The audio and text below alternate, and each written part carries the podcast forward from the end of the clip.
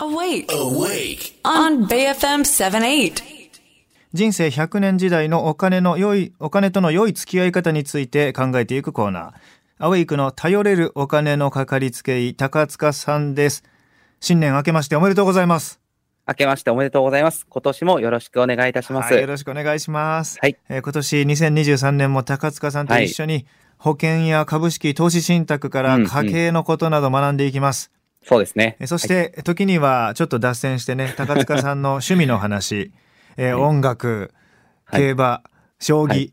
麻雀、その他、えー女性との付き合い、えー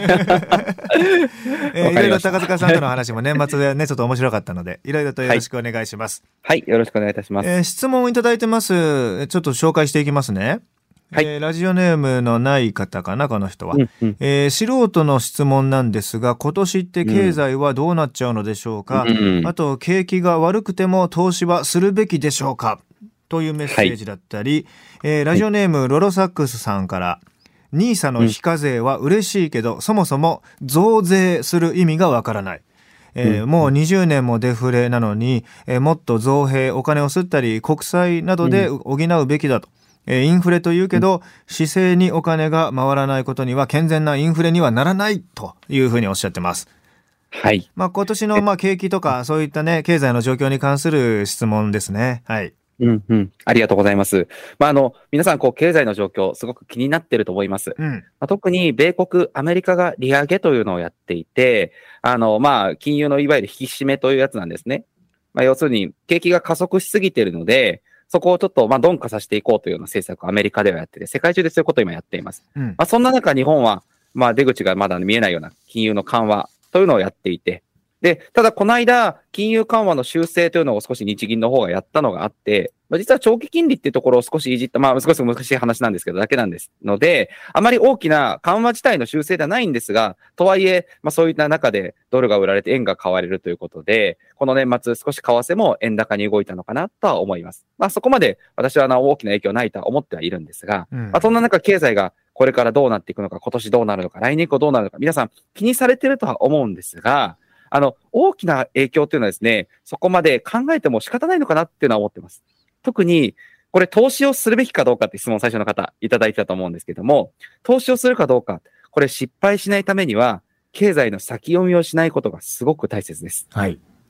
で、あの、相場や景気で動いてはいけませんって私よく言ってるんですけど、まず自身の家計状況、ちゃんと将来まで分析してもらって、株と債券、この2つの資産クラスがどんな特徴があるのか安定的に使える債券と、まあ、経済に合わせて動いていく、まあ、ダイナミックに動く株式。この二つを自分の家計状況に合わせてどうやって使うのかきちっと方針を立ててですね、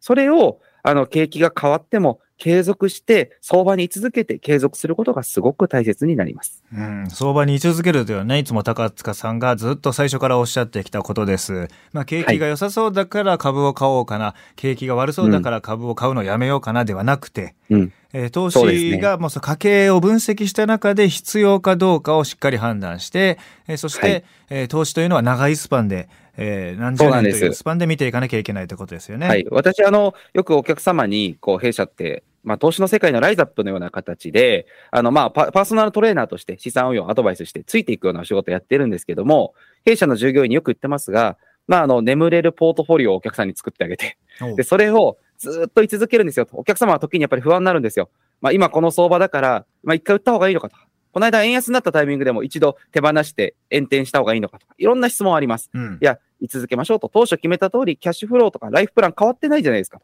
計画が変わったら変えなきゃいけないんです、逆に。うんでも、相場が変わったからとか、為替が変わったから、これで動くっていうと予測になっちゃうので、個人投資家でその予測をするのはもう不可能に近いと思った方がいいので、うん基本機関投資家には負けますので、長期的なトレンドだったり、そういう長い目で見たところで勝負していかないと難しいですよ、という話をよくしてます。はい。まあね、今おっしゃった中にいろいろと、ポイントがあったかなとは思います ちょっと難しい話から練習始まりましたいやいやいやいや。まあ、ただ、あの、炎転するってね、もうやめ、あの、売ってしまって、えー、債券とか、はい、まあ、あの、株式をね、えー、金融商品を売ってしまってお金に戻す方がいいのかとかね、慌ててお金に戻して、はい、えー、後から気づいたら、あ、えー、持っとけばよかったってことになったりするんで、そういう、そ、ね,、の眠れるポートフォリオっていうのは夜寝ることができる。相場の動きを気にせずに、ぐっすり眠ることができるってことですね。そうですね。そういった知識のレクチャーもしますし、はい、そうやって入れるように、あの、アドバイスし続けるのが私たちの仕事だと私は思ってますので。ポートフォリオというのも、その高塚さんがいつもおっしゃってるね、その債券とか、まあ株式だったり、まあその他の金融商品だったり、いろいろとこう、構成をして、えー、み、みんなのポートフォリオを作っていくと。お、そうです。大きくはもう二つ、株と債券の比率。うん、もうこれがぜ全部です。で、うん、株の中で何を買うかとか、債券の中、まあ債券は危ないものあるんで、買ったいものだけにしてもらいたいんですけども、はい、あの何を買うか以上にこの株と債券の比率、これがもう全部なんですね。はい。